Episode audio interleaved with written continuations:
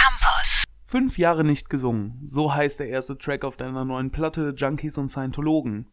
Wann ist in so einer langen Pause der Punkt, an dem man sich entscheidet, jetzt könnte mal wieder ein Soloalbum von mir sein? Das, das, war nicht so, das war nicht so der Punkt, dass ich gesagt habe, jetzt kann es wieder losgehen, sondern ich habe es ja auch versucht. Ne? Also ich habe wirklich bestimmt anderthalb Jahre Songs geschrieben und Texte geschrieben und mir ist dann einfach irgendwann aufgefallen, dass mir das überhaupt nicht gefällt, dass es mich als Künstler und als Mensch überhaupt nicht repräsentiert.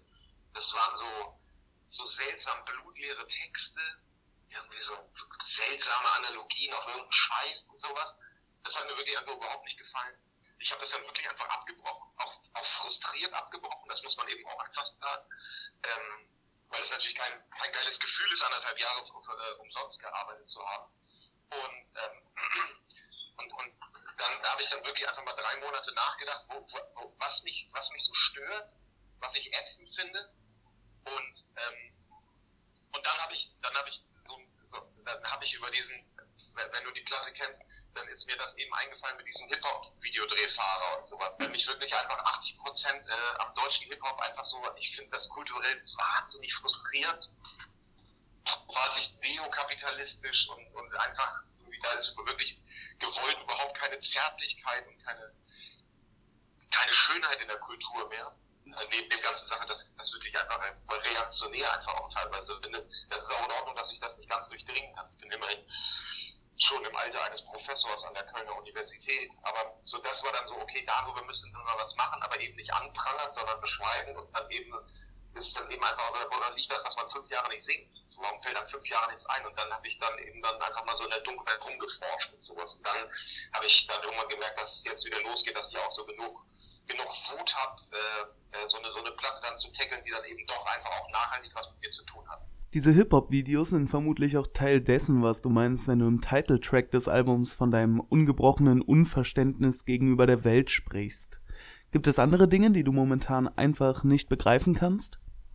Ich verstehe das nicht. Zum Beispiel bin ich neulich mal durch Sachsen-Anhalt und, äh, und Sachsen gefahren.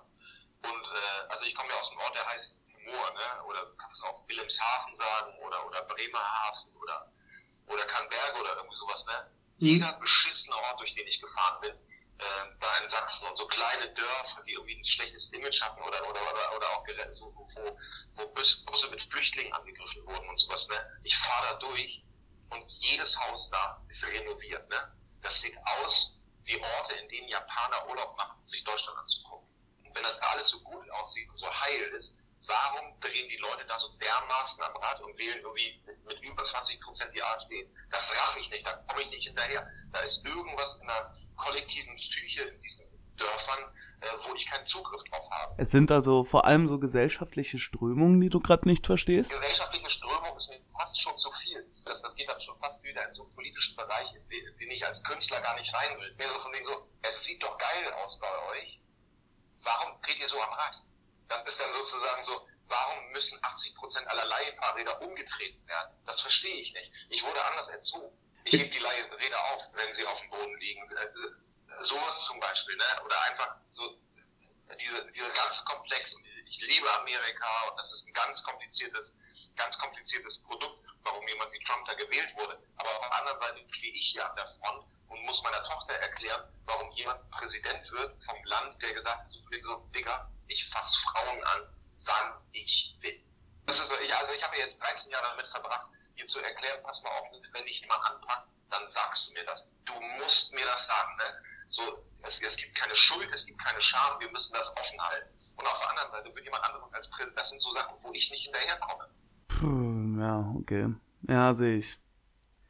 Vielleicht an der Stelle dann mal ein harter Cut Du wirst auf deinem Album auch oft sehr nostalgisch und hier und da gibt's Referenzen an Stephen King, Bono, Bob Andrews von den drei Fragezeichen. Das sind so klassisch ältere Popkulturreferenzen, sage ich jetzt mal. Parallel dazu machst du dann aber ganze Tracks über Katy Perry, Avicii und einen ganzen Track über Hip-Hop-Videos. Tees, wie sehr bist du geprägt vom 1 Live Tagesprogramm, dass du das so zum Thema machst? Also bei, bei war das, war das ja zum Beispiel wirklich einfach so, also da, ist, da, da stimmt für mich erstmal die künstlerische Fallhöhe. So, das, also auch doof gesagt, du fragst mich ja jetzt gerade, warum ich einen Song über Avicii gemacht habe. Wenn ich einen Song über Markus Wiebusch gemacht hätte, was ich auch könnte, würdest du dich nachfragen. Da ist das klar und offensichtlich.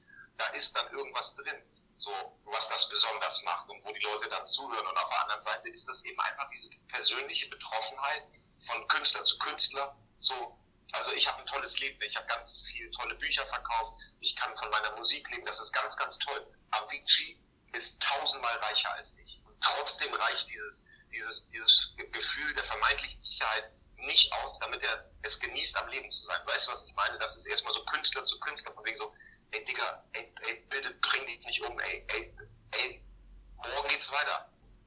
Ähm, und, äh, und, und deswegen ist es, deswegen ist das, ist das so auf die Platte gerutscht, weil das eben so eine persönliche Betroffenheit ist und eben meine, meine Liebe zum, zum Sound von Avicii. Äh, das 1 Live Tagesprogramm, das schafft ich nur noch, weil äh, meine Tochter die absolute Hoheit über die Musik übernommen hat. Äh, ich kenne mich sehr gut aus, was solche Musik angeht.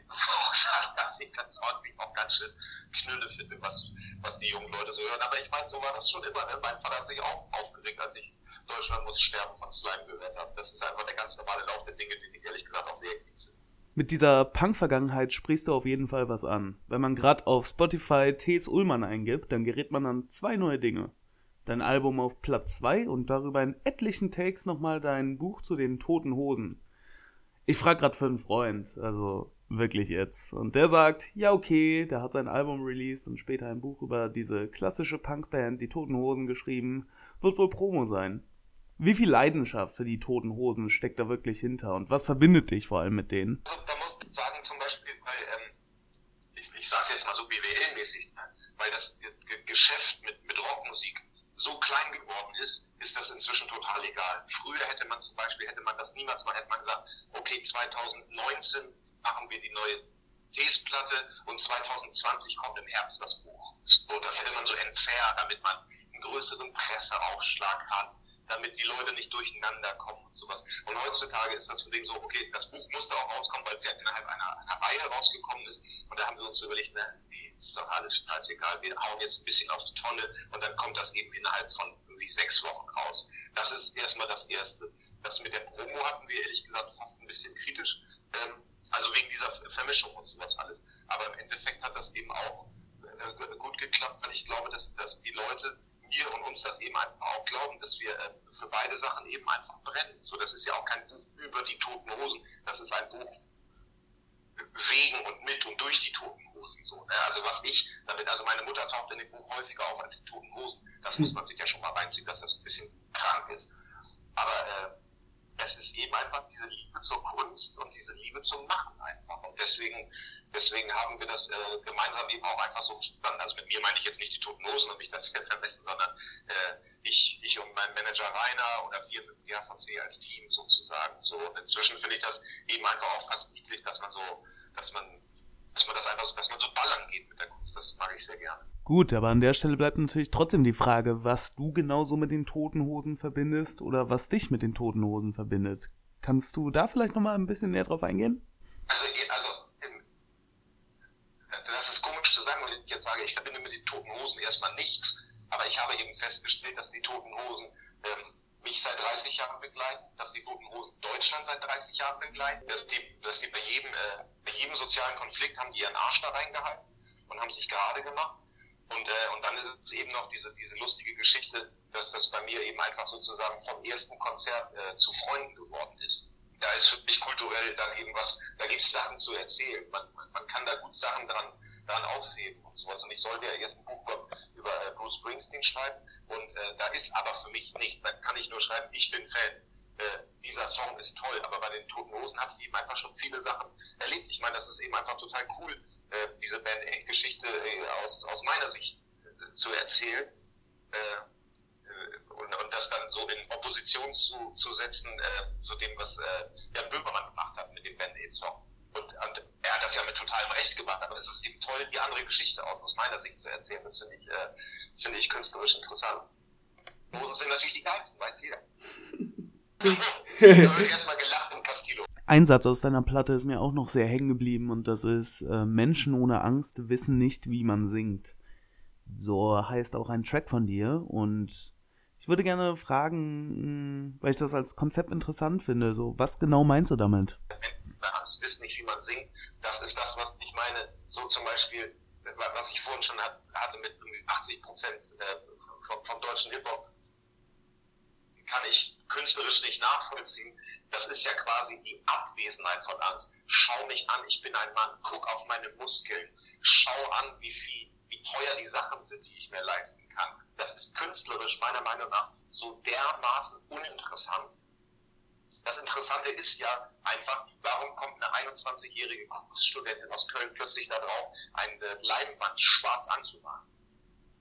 Das finde ich in sich schon viel interessanter, als äh, einen Song über ein Auto zu machen. Das kommt immer aus einem Gefühl auf der Suche nach Zärtlichkeit, es kommt immer auf ein, aus einem Gefühl äh, auf der Suche nach, äh, schau mich an, hier bin ich, eine Positionierung in der Welt. Sowas. Und deswegen sage ich eben, Menschen ohne Angst wissen nicht, wie man singt. So wenn man, wenn man, wenn man total geil aussieht und äh, total sicher ist und irgendwie äh, so macho-mäßig drauf ist, dann kann meiner Meinung nach auch keine interessante Kunst entstehen. www.kölncampus.com www